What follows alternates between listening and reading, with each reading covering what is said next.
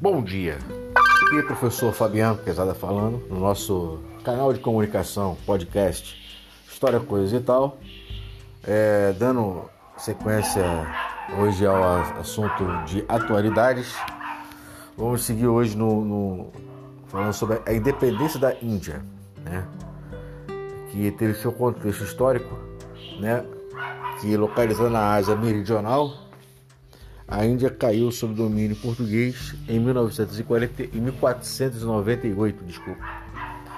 No século XIX, tornou-se uma colônia de enquadramento da Inglaterra, sendo explorada pela Companhia das Ilhas Orientais. Devido à intensa exploração imposta pela companhia e à consequente resistência indiana, revolta dos cipaios, a Inglaterra decidiu em 1857 transformar a Índia em vice-reino e torná-la uma colônia de protetorado.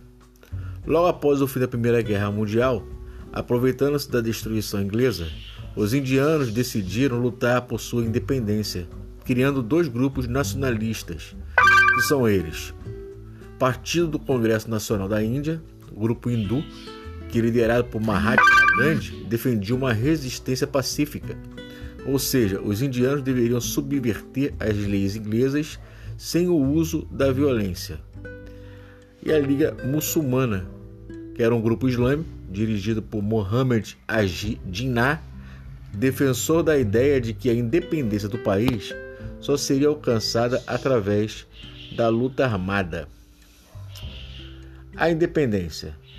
No dia 15 de agosto de 1947, desgastada pela Segunda Guerra e sendo alvo de vários protestos na Índia, a Inglaterra, governada por Clement Attlee, decidiu reconhecer a independência daquele país.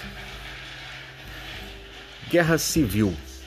Logo após de proclamada a independência, dois grupos políticos religiosos, um hindu e outro muçulmano, passaram a disputar o poder da Índia, o que culminou com uma terrível guerra civil. Decepcionado com tal fato, Gandhi decidiu protestar contra aquela guerra, fazendo greve de fome. Temendo que hindus e muçulmanos acatassem o apelo do líder pacifista e se unissem, o fanático Nathuram Godse assassinou Gandhi em 31 de janeiro de 1948.